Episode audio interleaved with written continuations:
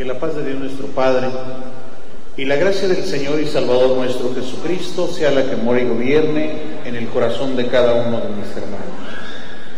Voy a invitarles, hermanos, para que tomen su asiento en el nombre santo del Señor Jesús.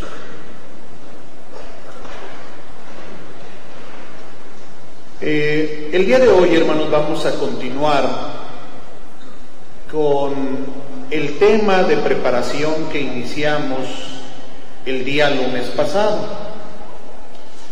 Platicando, hermano, con los hermanos encargados y encargadas de grupo, como decíamos la ocasión anterior, nos decían ellos, hermanos, sobre la posibilidad de poder unir los grupos para tener un mayor aprovechamiento.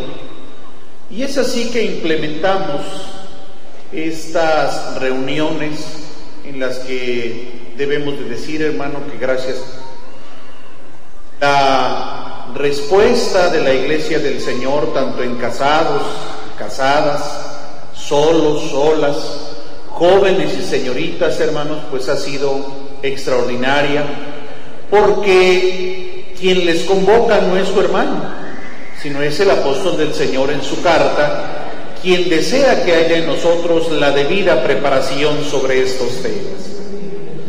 La ocasión anterior nos referíamos ya, hermano, a un conjunto de razones con respecto de las cuales eh, nosotros fundamentamos el que no comulguemos con el catolicismo romano en cuanto a las razones históricas, te acordarás que fue lo que tratamos la ocasión anterior.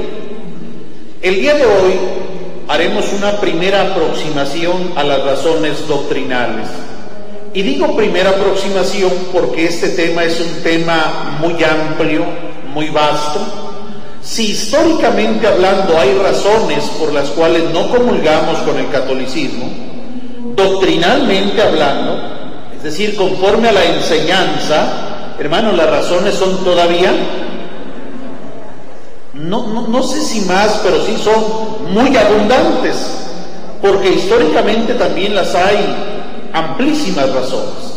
Hoy iniciamos analizando razones doctrinales por las cuales nosotros no compartimos la fe, la forma de creencia y de culto del catolicismo romano. La primera razón la tenemos frente a nosotros y es esta. ¿Por qué? Porque su doctrina y prácticas de culto son, si se alcanza a leer en la parte de atrás, hermanos, hermanos de, de atrás, de los costados, no sé si sí alcancemos a leer todos, hermanos. Voy a pedir que en nuestra plática participemos.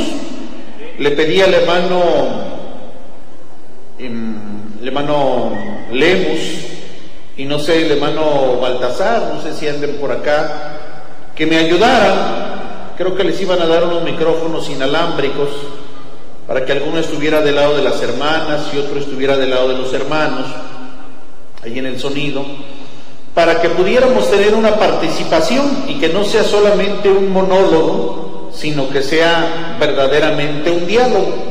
Bueno, porque su doctrina y prácticas de culto son idolátricas. Una razón doctrinal importante, muy importante, por la que nosotros no participamos en esa creencia religiosa, es porque su doctrina y prácticas de culto son idolátricas.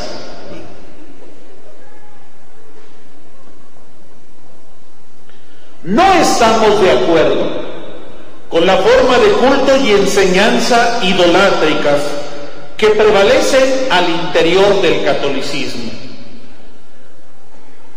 Eso para nosotros es algo inaceptable. En efecto, existen varios dogmas que de manera formal se oponen a lo establecido por Dios. Quisiera de alguna manera hacer un repaso para mis hermanos que van llegando.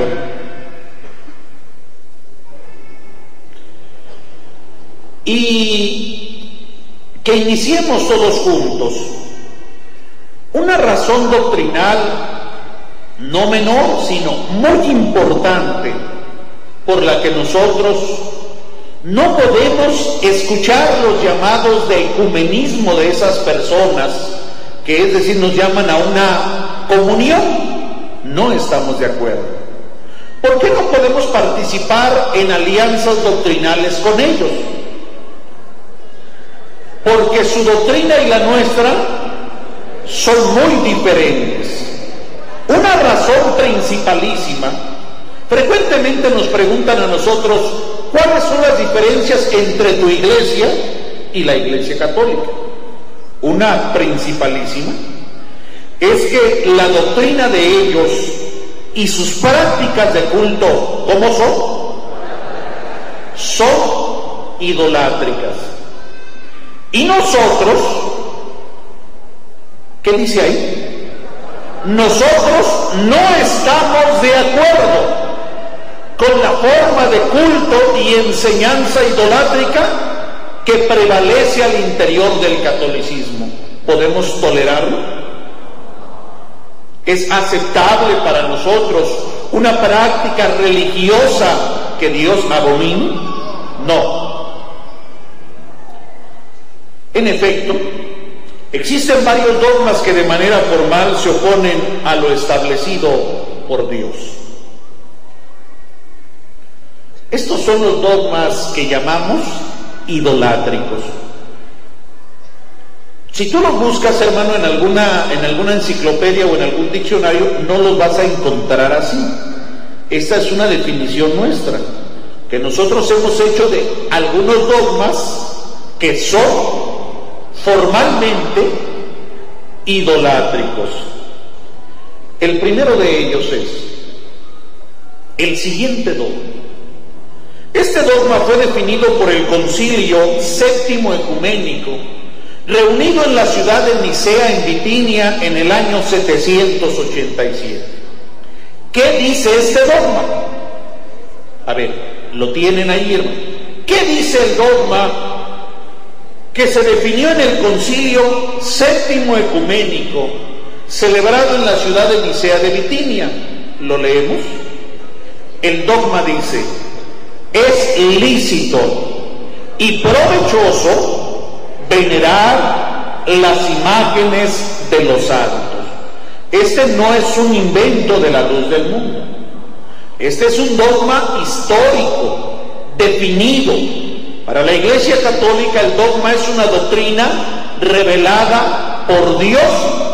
Para ellos así es. Esto es una doctrina revelada por Dios para ellos. En esta doctrina que es el dogma, en este particular, definieron ellos que es lícito, es decir, conforme a la ley, y también es provechoso, altamente útil venerar las imágenes de los santos. El siguiente dogma, definido en el concilio de Trento en el año de 1563 este otro dogma lo definen en el Concilio de Trento en el año de 1563. ¿Qué dice este otro dogma? Otra vez, una doctrina revelada por Dios para ellos, jamás para nosotros, ¿verdad? Es lícito y provechoso venerar las reliquias de los santos. ¿Cuándo se definió este dogma? en el año 1563 en el concilio de Trento. Este concilio es un concilio muy famoso en la doctrina del catolicismo romano. Siguiente dogma, definido también en el concilio de Trento. Es lícito y provechoso invocar a los santos del cielo e impetrar su intercesión o suplicar su intercesión. Dogma definido también en el Concilio de Trento en el año de 1563. ¿Cuántos dogmas llevamos mencionados hasta el momento? tres dogmas. ¿Alguna hermana me quiere mencionar en dónde se celebró el primer dogma? ¿En dónde se llevó a efecto? ¿Alguna hermana con su mano en alto? ¿Dónde fue ese dogma? A ver, hermano. En el año de Nicea, ¿en qué año? En el año 787. Hay otro dato importante. El concilio que se celebró en Nicea, en Bitinia, no es un concilio normal, es un concilio ecuménico. A estos concilios se convoca a los obispos de todo el mundo. Otro concilio de importancia muy alta es el de Trento. Ahí se definieron dos dogmas idolátricos. ¿Quién se acuerda cómo dice el segundo dogma? A ver, un hermano varón. Es lícito y provechoso, a diferencia del primero que pone énfasis en las imágenes, el segundo pone énfasis en las reliquias. ¿Qué son las reliquias? Las reliquias es cualquier objeto que haya tenido contacto directo, en este caso, con alguno de los bienaventurados o santos. Puede ser una uña, un dedo, un diente, su sangre, alguna prenda de vestir, algún cabello, todo esto, que son para nosotros ideas hasta un tanto macabras, macabras hermano, porque la verdad tienen mucho de, de ese tipo de situación de culto a los muertos, eh, para ellos es sagrado y es lícito y provechoso, no solo las imágenes, sino también darle veneración a las reliquias. El tercero agrega otro elemento y nos dice que es lícito y provechoso no solo venerar, sino también invocar, suplicar la intercesión de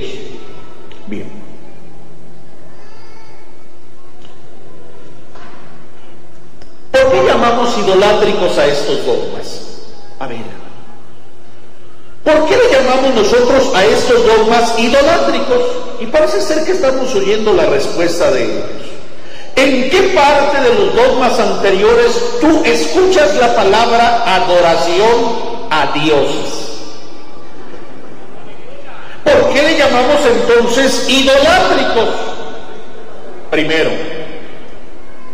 porque nosotros no vamos a dejar que ellos definan la verdad y la validez de los conceptos que se emplean. Ellos han sido muy hábiles en redefinir historia, diccionarios, apelando a la ignorancia de la gente, se van ellos, hermano, a, poner conceptos que les favorecen a ellos.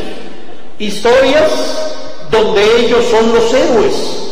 Eh, manifestaciones culturales que van muy de acuerdo a su enseñanza. Bueno, ¿por qué llamamos idolátricos a estos dogmas? Respuesta directa y categórica porque a través de ellos enseñan. ¿Quién enseña? Ellos enseñan que es lícito y provechoso dar a criaturas hechas con las manos de los hombres imágenes o esculturas o cosas, reliquias o personajes imaginarios que no existen existen en la mente de ellos. ¿O quién me va a decir que existen las ánimas del purgatorio? ¿O el ángel de la guarda? Todos esos son personajes imaginarios, cosas, cosas. Algunas cosas las hacen ellos con sus manos, imágenes o esculturas. Otras cosas ideales se las imaginan, hermano. Otras son reliquias, no las hicieron. Es la uña de alguien que encontraron por ahí, el dedo, el corazón. Cosas verdaderamente, hermano, eh, ¿cómo te podría decir? Pues sí, hermano, pues de muertos, ¿verdad? Así. ¿Qué hacen con esos dogmas? A través de ellos enseñan a las personas que es lícito y provechoso dar a criaturas imágenes o esculturas o a cosas, reliquias o personajes imaginarios, cualidades que sólo corresponden al creador del universo. Dios, con claridad dice el Salmo, ¿a quién tengo yo en los cielos? Sino a ti. Y fuera de ti, nada deseo yo en la tierra. Ese es el pensamiento de la persona que está centrada. Su educación religiosa y doctrinal es correcta, hermano, pero ellos no lo hacen de esta manera. El Señor es muy celoso en este sentido. En Isaías 42.8 nos habla. ¿Algún hermano que tenga el texto? Isaías capítulo 42, versículo 8.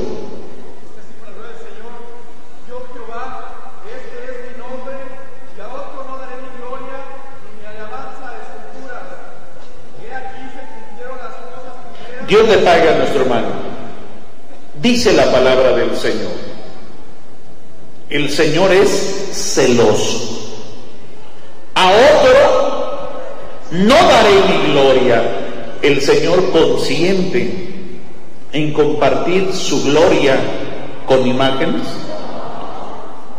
con criaturas, esculturas, con dedos, con uñas, con dientes con lienzos pintados.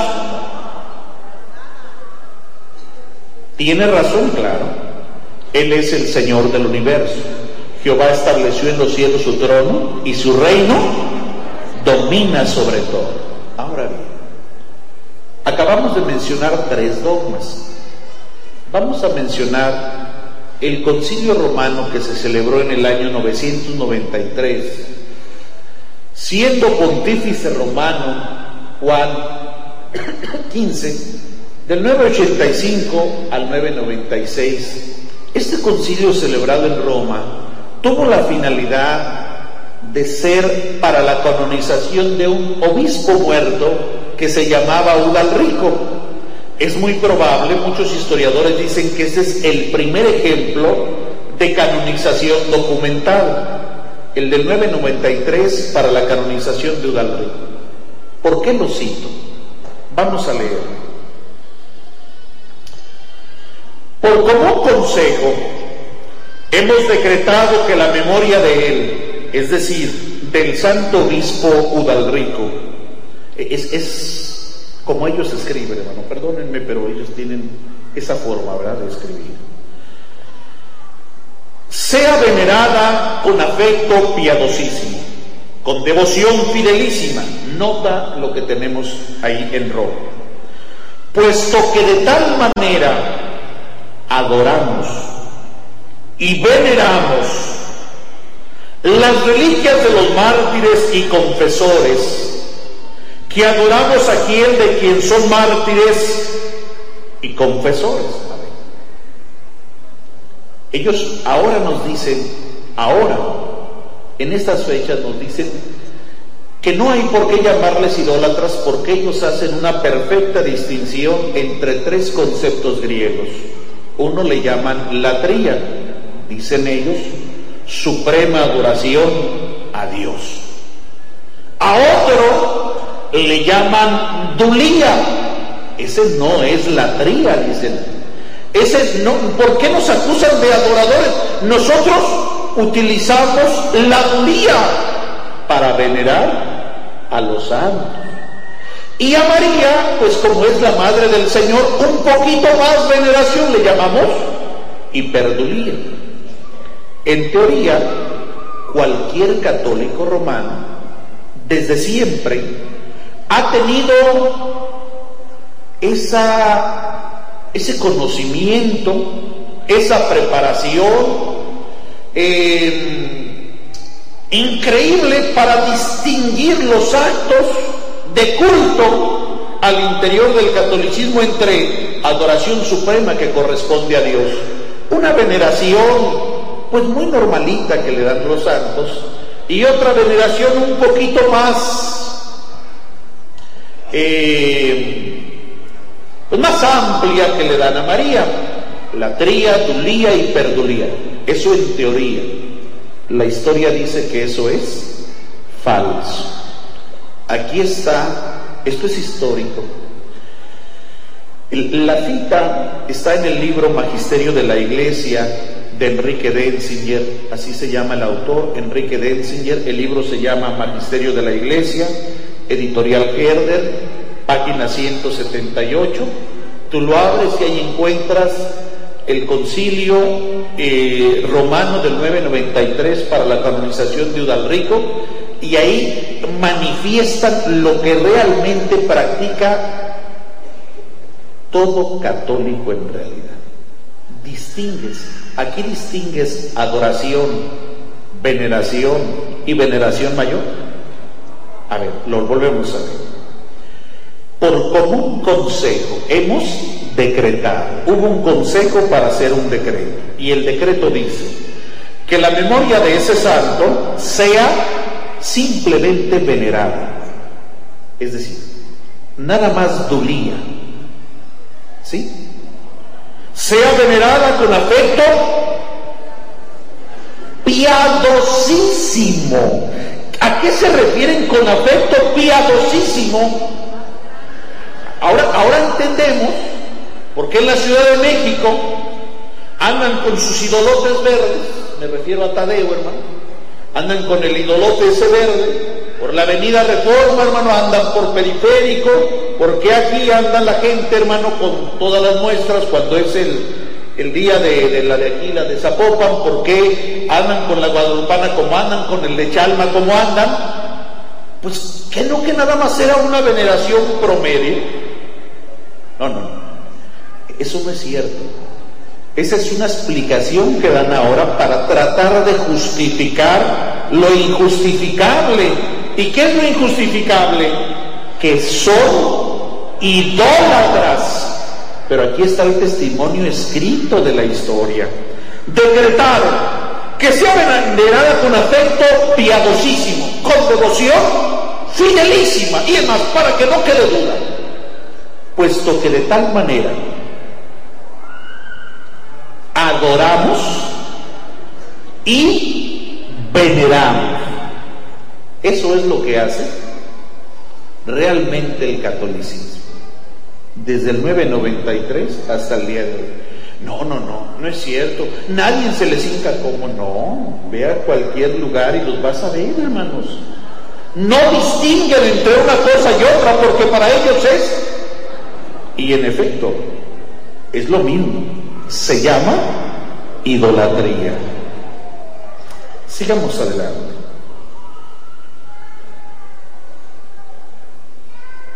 La idolatría, ¿en qué consiste la idolatría? Ellos son muy astutos, muy hábiles, te decía, en, crearse definiciones que a ellos les favorezcan. No. Una definición como tal es la delimitación de un concepto se trata de que un concepto sea limitado para distinguir qué es de lo que no es. Ellos hacen definiciones extensas cuando les conviene, las hacen muy cortas cuando así le parece, por ejemplo, en el caso de tradición. Y dicen, tradición es transmisión. Bueno, sí. La tradición es transmisión en el sentido de que es una noticia que se transmite de padres a hijos, pero no se acaba allí. Lo que estamos haciendo hoy es transmisión. La predicación es una forma de transmisión verbal, pero se distingue una de la otra, así como silla se distingue de banca. Ambos son muebles, pero es diferente uno del otro. Te, te, cito esto, hermano, porque ellos son muy hábiles en eso. Y cuando llegamos a lo de idolatría, dicen, no, hermano separado, es que idolatría es adorar a un Dios. Por ejemplo, nuestros ancestros eran idólatras porque ellos adoraban a Tlalo, adoraban a Quetzalcóatl, adoraban a Huitzilopochtli. ellos eran idólatras, nosotros no. Nosotros no tenemos dioses, para nosotros solo hay un Dios, dicen ellos, la Santísima Trinidad, como lo conciben ellos. Los demás son santos, a ellos nada más los veneramos. A ver, ¿eso es idolatría? No. Idolatría, la idolatría consiste, la naturaleza de la definición de idolatría es esta. Y creo que es importante entenderlo para saber de qué hablamos cuando hablamos de idolatría. A ver, para que haya un idólatra se necesita que haya una imagen formal de una escultura. Eso es lo único. Cuando no hay la escultura grandotota ahí y que le llamen Dios, entonces no hay idolatría. Eso es lo que ellos quieren hacernos creer y que nosotros lo aceptemos. No es cierto. Ellos pueden definirlo así. Nosotros tenemos una sana doctrina que nos define con la ayuda del Señor las cosas en otro orden de ideas. Así el apóstol Pablo, por ejemplo, habla de la avaricia y dice que la avaricia, Colosenses 3, es idolatría. Ahora vamos a llegar a ese texto en un momento más, pero lo único que quiero mencionar, no, no nos vamos a dejar encerrar en esta definición, vamos a profundizar en la definición. ¿En qué consiste la idolatría? La idolatría consiste en otorgar a los seres de este mundo, cualquiera, ¿eh? cualquiera, o seres imaginarios, el que la guadalupana, por ejemplo, es un ser imaginario, o seres imaginarios, características y atributos que sólo le corresponden al creador del universo. ¿Quién es él? Dios. Cuando una persona otorga a seres de este mundo, el sol, las estrellas, una hierba, un río, una piedra, hermano, en la India se lo otorgan a las vacas en algunos lugares, a las ratas en otros lugares, bueno, les otorgan características y atributos que solo le corresponden a uno solo. Bondad, poder, eh, omnisciencia, omnipresencia, misericordia. Estas cualidades y atributos le corresponden en absoluto solo a un ser. La verdad es Él. El amor es Él. Lo perfecto y hermoso es Él. El que todo lo puede es Él.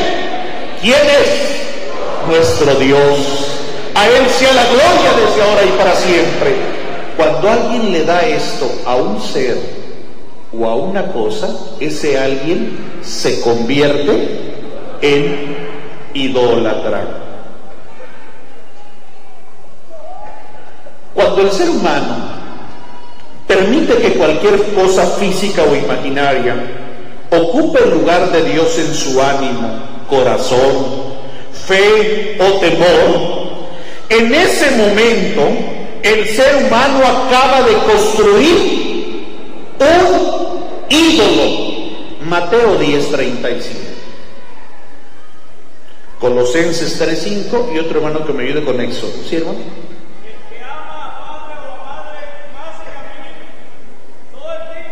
Dios le pague. A ver, Dios le pague. Incluso nuestros hijos, nuestros hijos pueden llegar a ser ídolos. ¿Cuándo? Nuestros padres pueden llegar a ser ídolos. La esposa, el esposo puede llegar a ser ídolo. ¿Cuándo? Cuando los amamos más que a Dios. Hay un orden. ¿Puedes, hermano padre, amar a tus hijos? No, no puedes. Debes amar a tus hijos. ¿Puedes, hermano hijo, amar a tus padres? No, no puedes. Debes amarlos y honrarlos. Hermano, ¿puedes amar a tu esposo? Claro que sí. Debes hacerlo. Esposo, debes amar a tu mujer. Es un mandamiento del Señor. Amar a vuestras mujeres. Pero todo en un orden. cuando esto sale de esa medida y aquello lo amamos más que Dios, eso se convierte en un ídolo. Colosenses 3.5 es el texto que citábamos.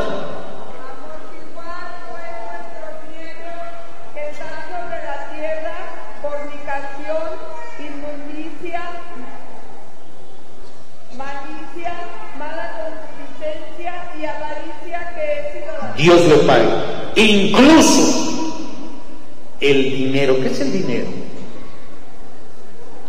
Realmente, ¿qué es el dinero? No es un pedazo de papel, no es metal.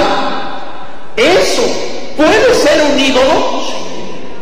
El avaro hace de eso, o de los bienes materiales, o de un carro, o de una casa, hace un ídolo. Éxodo 23 al 5 nos habla de las imágenes y con claridad nos dice también, no te inclinarás a ellas ni las honrarás. Fíjate nada más lo absurdo, lo grave del idólatra. ¿Qué hace el idólatra? En su inteligencia, en su racionalidad. Platicaba con mis hermanos en la oficina pastoral y diría, decía, ¿hay algo peor intelectualmente hablando que un idólatra? ¿Hay algo peor? Es decir, hay gente que tiene dificultades en su mente, ¿sí? Y decía un hermano, bueno hermano, el, hombre que, anda dejándose llevar de, de la sexualidad y anda ahí fornicando y adulterando, decía, no, el hombre que hace eso reduce su ser y se compara con el de un animal en celo. Así es. Como, perdón, pero así es. Como un perro en.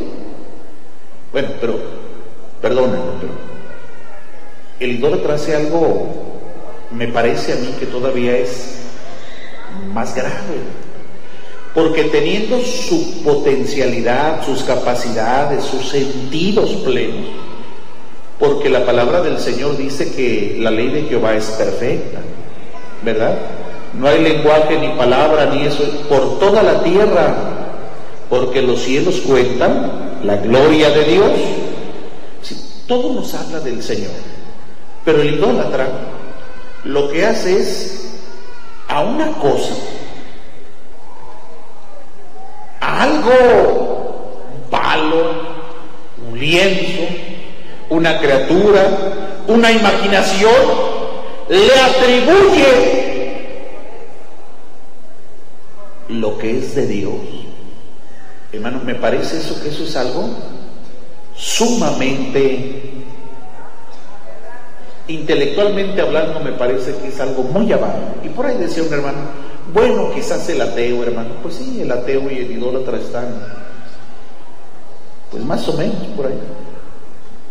Dios nos libre y nos ha librado, bendito sea el Señor, hermano, de todo eso. El idólatra que hace? Atribuye valor, dignidad, importancia y respeto de manera absoluta a lo que no tiene ese valor. Dice el apóstol a los Corintios capítulo 8, verso 4, en su primera carta. Sabemos que el ídolo, ¿qué es el ídolo? ¿Qué dignidad tiene el ídolo? ¿Qué importancia tiene un ídolo? El ídolo nada es en el mundo. Y a diferencia o en oposición del ídolo hay alguien muy grande. Decía el Señor Jesucristo, Marcos 12, 29, oye Israel, el Señor, ¿quién es Él? Nuestro Dios el creador del cielo, de la tierra, de todo lo que conocemos y de otras tantas cosas que por nuestra limitada capacidad ni siquiera entendemos. Él es el creador de todo. Oye Israel, el Señor nuestro Dios, el Señor uno es, bendito sea su nombre. Existe algo que nosotros llamamos actitudes idolátricas. Según el testimonio de las Santas Escrituras, ayer hablábamos a la ley y al testimonio. Si has notado, hemos utilizado indistintamente como prueba tanto la ley como el testimonio. Según el testimonio de las Santas Escrituras, existen actitudes que manifiestan la disposición del ánimo expresada en posturas y demás acciones de los idólatras. Estas actitudes son, primero, ¿hay actitudes que nos ayudan para identificar al idólatra? Sí. ¿Cuáles son? Que esté totalmente de rodillas. El hombre puede estar parado y ser idólatra. Puede estar acostado y ser idólatra. Es que como no se hincó, no es idolatría. La idolatría es algo más que algo meramente cultural, es una actitud, es la disposición del ánimo, que se expresa en diferentes posturas y demás acciones, como tatuárselo en el cuerpo, traer las cosas colgadas, eh, tantas, hay muchas acciones de los idólatras. Estas se expresan en tres actitudes fundamentales según el testimonio de las escrituras. La primera es temor. La segunda es confianza. Y la tercera es afecto. Lo probaremos con la ayuda santa del Señor. Temor. Nos referimos aquí al temor que infunde un ser real o imaginario en los seres humanos. Esta actitud ha quedado perfectamente expresada por el profeta Isaías en el capítulo 57, versículo 11. ¿Alguien tiene el texto?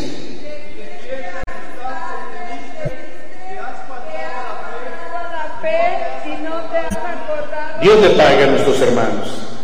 ¿Y de quién te asustaste? ¿sabes? le habla el profeta al pueblo. ¿Y qué había en el pueblo? Susto, temor. Y de tal manera ese, era ese temor que dice la palabra del Señor, ha faltado. ¿Qué cosa? La fe y mi temor, el temor de Dios en ti. Es decir, le tenían más miedo a otro que a Dios.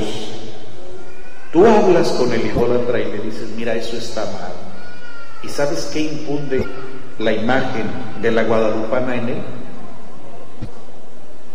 Miedo, temor. No, no, no. Y, le demuestras todas las cosas, ¿y qué tal que, que me esté viendo? Y... El temor es una actitud del idólatra. No sé si me dan a entender. Segundo, la confianza. Algún hermano me va preparando el texto de Job 31, 24 al 28. La confianza. Cuando Dios deja de ser el punto de apoyo, de referencia en el universo, el hombre busca frecuentemente y encuentra otras cosas que le ofrecen aparentemente seguridad y certeza. ¿Y qué hace? Las transforma en un Dios. ¿Qué cosas son susceptibles de ser transformadas en ídolo? Job 31, 24 al 28. A ver, el oro puede ser transformado en ídolo. ¿Qué más? Ahí está. ¿Qué más?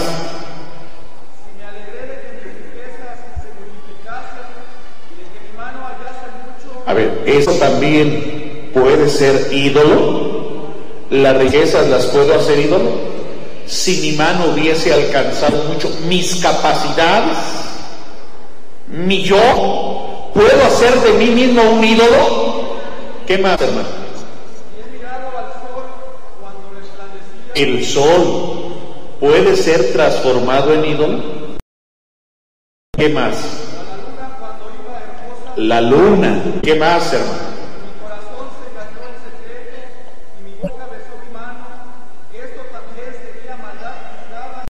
Pague a nuestro hermano. ¿Por qué? ¿Por qué dice? ¿Sería maldad juzgada por qué?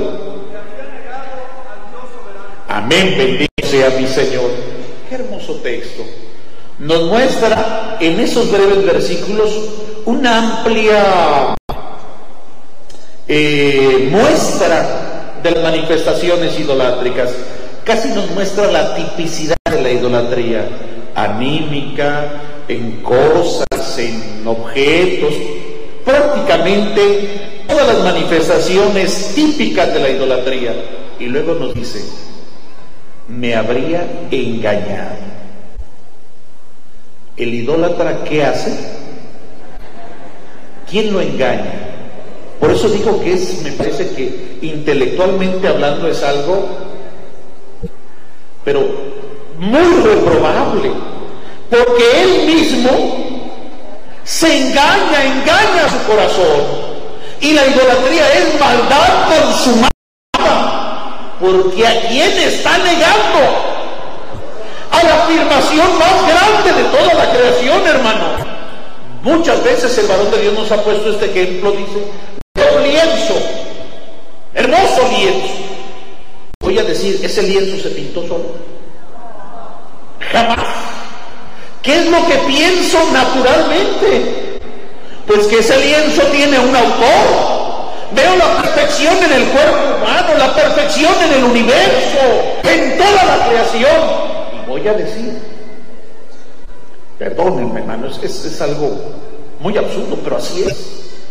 Voy a creer que ese palo hizo eso. No, jamás. Eso es un autoengaño.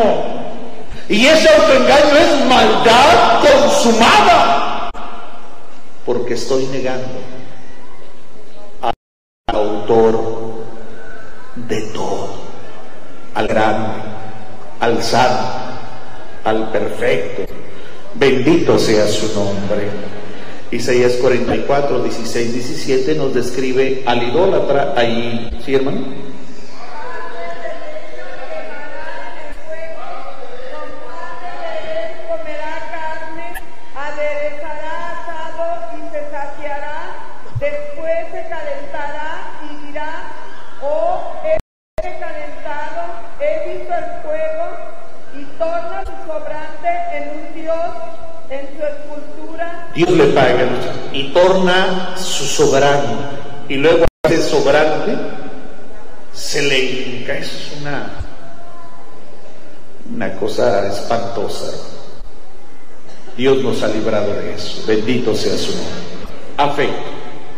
Tercera actitud idólatra. Los profetas nos muestran lo vergonzoso que es cuando el ídolo se convierte en un amante que ejerce un poderoso atractivo sobre las personas, lo que les impulsa que desde la perspectiva del creador del universo vivan una vida íntima con el ídolo, como un adulterio, una unión de pensamiento y corazón, todo lo cual es para nuestro Dios abominable. Y habla la palabra del Señor, Jeremías 2.25. ¿Algún hermano tiene el texto?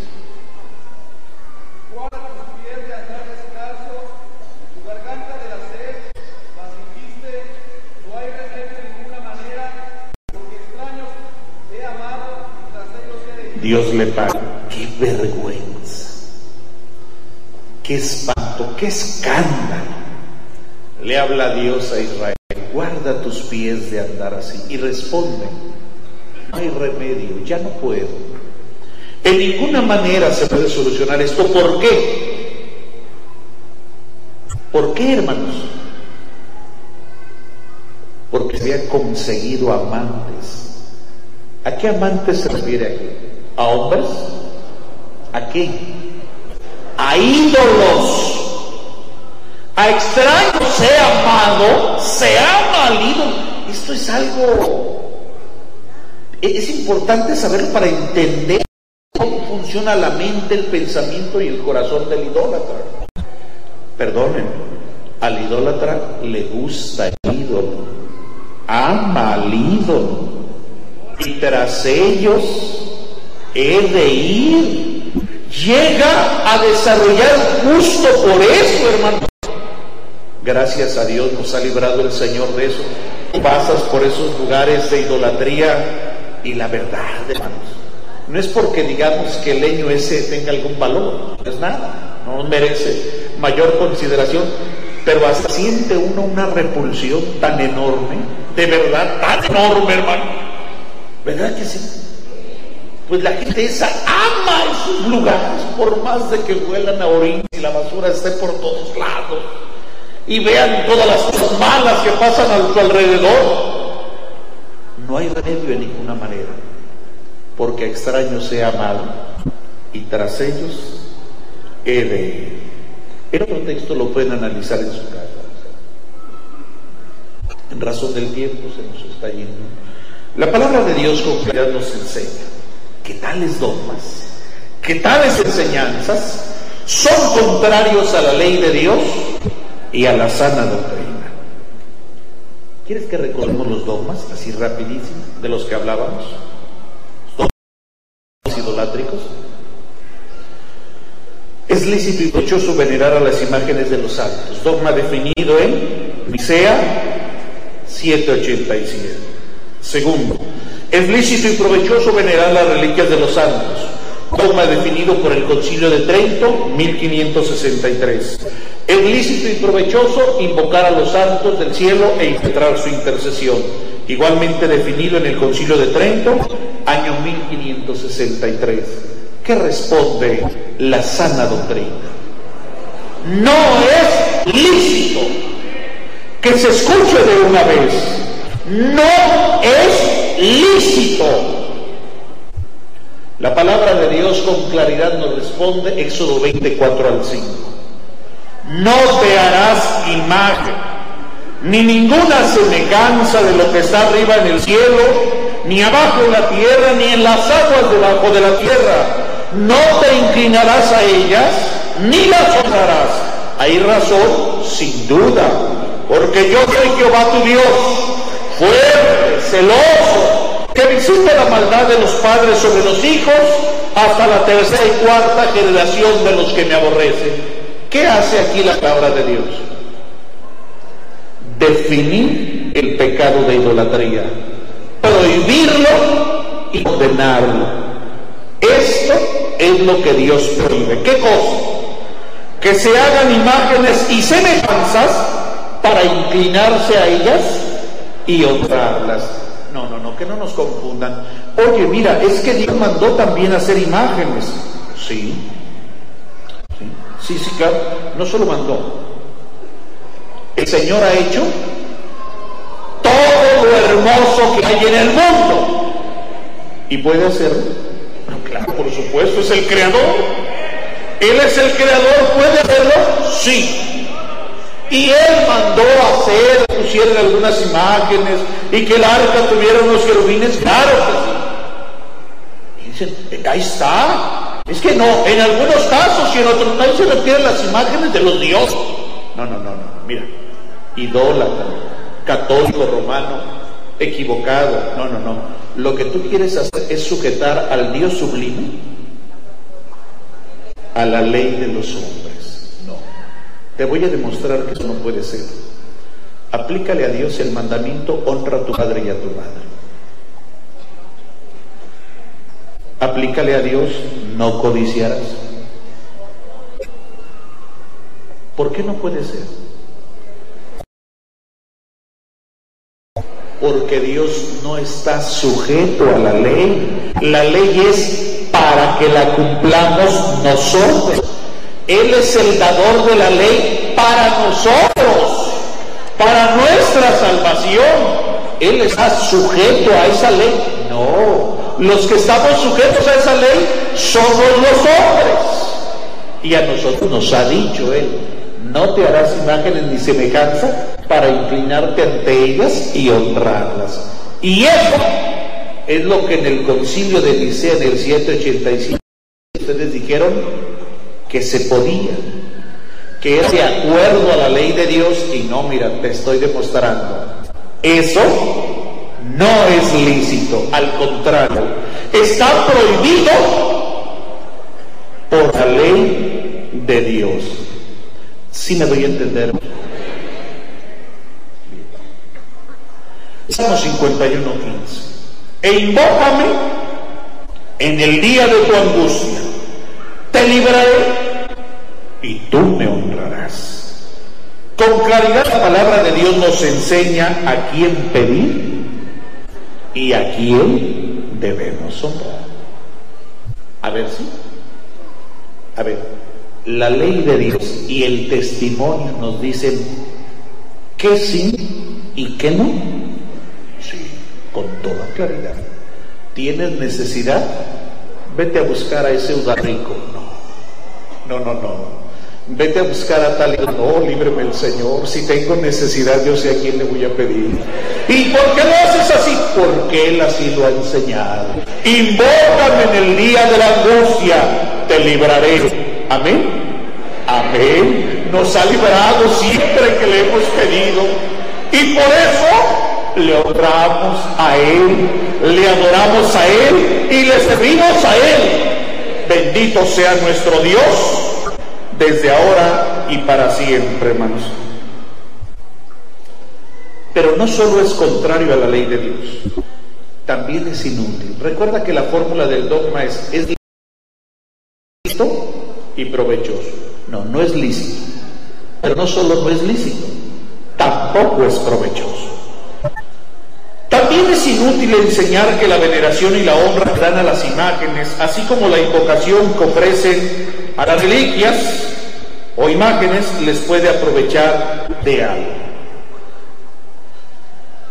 Absolutamente falsa es la creencia del catolicismo, en el sentido que los llamados santos pueden interceder por ellos en el cielo y que de hecho ya lo están haciendo. La revelación cristiana lo desmiente con toda claridad. Primera de Timoteo, capítulos 2 Un mediador. ¿Cuántos? ¿Cuántos? ¿Ellos cuántos? ¿Diez? ¿Quince? ¿Veinte? Muchos. La palabra de Dios dice que hay un mediador entre Dios y los hombres. Jesucristo mismo, bendito sea el Señor. Hebreos 7:25, viviendo porque que se oiga y que se oiga claro y fuerte, mi Señor está vivo, Cristo vive y reina en el cielo por nosotros, viviendo Cristo siempre, ¿para qué? Para interceder por nosotros. Por eso cuando decimos en el nombre de mi Señor Jesucristo. Primera de cuando es uno, abogado tenemos ante el Padre a Jesucristo, el justo. ¿Qué necesidad hay de andar buscando, qué te diré, ni a pasantes, ni a estudiantes de abogacía, alegros a palos, teniendo al mejor abogado, Cristo mi Señor, bendito sea su nombre. Igualmente se equivocan al creer que los santos intercederán por ellos y les dan culto a sus imágenes o a sus reliquias. Las Sagradas Escrituras nos enseñan que esto no es posible. Y nos dice el texto, Lucas 16, 26. E-, ellos hablan de cosas como si fueran reales. Se les olvida que hay, un, hay una norma, una regla, las Santas Escrituras. Y Lucas 16, 26 dice, una gran cima está entre nosotros y vosotros. Ellos pueden pasar para acá, nosotros para allá. Lo que hacemos ellos no lo oyen, sus cosas nos afectan. Hay una gran cima entre nosotros y vosotros. Apocalipsis 6:10. Lo que sí sucede, lo que sí hacen los santos que están en el cielo, el libro de las revelaciones lo manifiesta, es que hablan con Dios y le dice, ¿hasta cuándo, Señor, no juzgas si vengan nuestra sangre de, lo que están, de los que están en la tierra? Esa expresión, ¿hasta cuándo, Señor, nos juzgas y vengas? ¿Es una intercesión? ¿Qué palabras son de intercesión? Ayúdales, socórrelos, escúchalos. Ese de hasta cuándo no nos juzgas y vengas de quién. ¿Y quiénes están en la tierra? Pues nosotros. Esa no es una intercesión. ¿eh?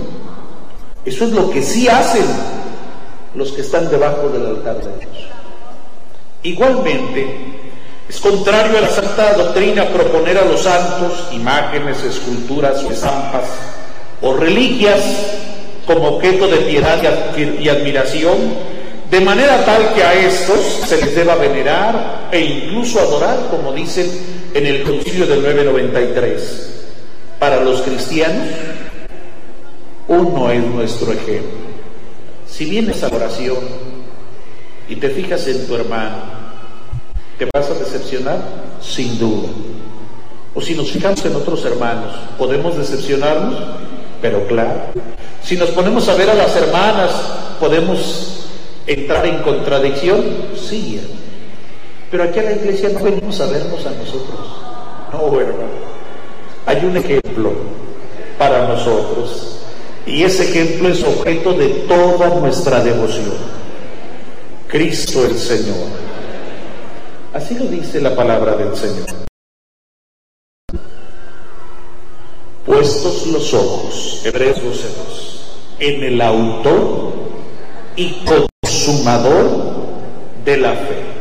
Y luego dice 2 de Corintios 5.14, ¿qué necesidad de esculturas? Si el amor de Cristo, bendito sea su nombre, nos constriñe. Por Él estamos aquí. Por Él vivimos como vivimos Hemos tomado esta forma de vida porque nos ha persuadido su evangelio, porque su santa doctrina ha transformado nuestra vida, hermano, porque la práctica de sus valores somos muy felices nosotros. El amor de Cristo nos constriñe. No hay necesidad de ver fotografías, estampas, imágenes, si tenemos a Cristo el Señor, hermano. Bendito sea nuestro Dios. Filipenses 2.20, para que al nombre de Jesús se doble toda rodilla. Y Hebreos 1.6 nos dice, otra vez cuando introdujo al primogénito en la tierra, dice, adoren todos los ángeles de Dios. Hermanos, son las 8 de la noche. Confiamos que estas breves palabras les pueda ser de utilidad. ¿Crees que de algo pueda servir? Algunos hermanos me han dicho, hermanos, nos puede pasar eh, esa parte de las presentaciones y todo esto. Yo creo que sí, mío. A los hermanos encargados les dimos un, manualito. Ese manualito probablemente no sea exactamente lo que está aquí porque es una guía guía temática, ya aquí ya está más expuesto como una presentación, como, no sé si llamarle didáctica, porque pudiera ser muy pretencioso, una exposición un poquito más manejable, más digerible, hermano. Eh, lo que estaba pensando es eh, consultar con los hermanos, no sé, el Ministerio de Ortodoxia o Evangelización, y que nos permitan dejarles las presentaciones y en alguna página que tengan ellos, dejarla y que de ahí quede al descarga. O sea, que la puedan bajar, consultar cualquiera de ustedes, hermanos, si así les parece. O bien dejar algún material aquí para que mis hermanos encargados les pueda servir de utilidad para repasarlo en sus grupos. Hasta aquí, ¿alguna pregunta? ¿Nos hemos dado a entendernos? Pues hermanos, Dios les. ¿Quieren que hagamos una oración para darle gracias al Señor por lo que nos ha concedido, hermanos? Quiera Dios, hermano, y aunque sea una palabra o dos, sea de provecho, de ayuda para mis hermanos y hermanas, en el nombre santo del Señor Jesús. No se nos olvida la razón por la que hacemos. El hombre que dirige este pueblo nos ha pedido que nos preparemos y estamos tratando de hacerlo, hermano, en la medida de nuestra limitada capacidad de cada uno de nosotros. Quiera el Señor ayudarnos. Y lo que nos hace falta a nosotros en nuestras manos de carne, el alto Dios lo supla con su potencia, hermano, su sabiduría, su fuerza en cada uno de nosotros. Nos acordaremos mucho por Él, hermano. Donde quiera que Él esté, mi Dios le dé paz, felicidad, haga perfecta en Él la salud en el nombre santo de Jesucristo. Hermanos, oramos. ¿Te acuerdas que el siguiente domingo vamos a hacer una ofrenda especial? Los que no hayan podido ofrendar, este domingo pasado lo haremos, hermano, para que nos preparemos también en el nombre del Señor. Oremos y nos despedimos así en el nombre santo de Jesucristo.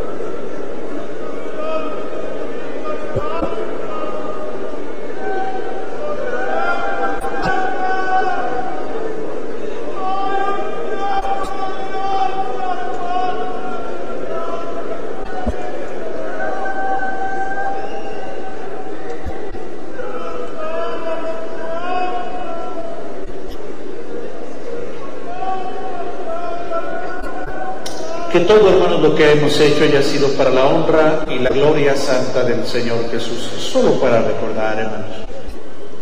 Luego entonces, hermano, el problema de la idolatría no es un asunto exclusivo de las esculturas o las imágenes. La idolatría es una actitud de la persona que se autoengaña, engaña a su corazón. Y en ese engaño realiza una maldad total y consumada.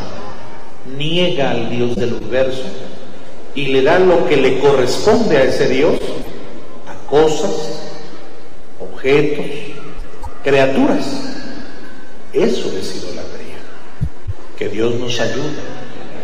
El apóstol ya no le escribe a los mormones, a los testigos de Jehová, menos a los católicos, sino a nosotros, y nos dice, huir de la idolatría. ¿Y cómo huimos de la idolatría? ¿Sabes cómo? Una manera sencilla de prevenirnos contra esas bajezas, ¿sabes cuál es? Tributarle alabanza al Creador. Así como el idólatra aprende a desarrollar ese gusto, hermano. Hay algunos seres, hermano, que han desarrollado el gusto por comer carne ya corrompida, los carroñeros. Lo que ya está echado a perder para ellos es su alimento. El idólatra también desarrolla un gusto, un afecto por el ídolo. También. El pueblo de Dios desarrolla un gusto y un afecto por Dios. Dice el salmista, mi corazón. Y carne también te desea. Cuando venimos habitualmente a adorar a Dios, el alma quiere más, porque Dios es la medida de todas nuestras medidas, hermano. Es el único que llena la medida de nuestras aspiraciones, ni el dinero, ni las mujeres, ni las cosas, ni los hombres para mis sanas, ni nada llena esa medida, porque no soy Estamos hechos a su imagen y semejanza. Y esa parte de nosotros lo busca todo el tiempo. No nos alejemos de la oración, hermano. Habitúa tu alma a enaltecerlo, a magnificarlo, hermano, y verás que Dios nos va a ayudar para que eso nunca llegue a nuestro corazón. Dios nos lo conceda en el nombre del Señor. El día lunes, si el Señor nos lo permite, continuaremos nuestros temas, hermano. Lo mismo será el miércoles de la siguiente semana. Yo les agradezco muchísimo, hermano, su atención, su paciencia y comprensión y su oración. La paz de Dios sea con ustedes. Mi Dios os bendiga y os guarde en su santo y bendito nombre.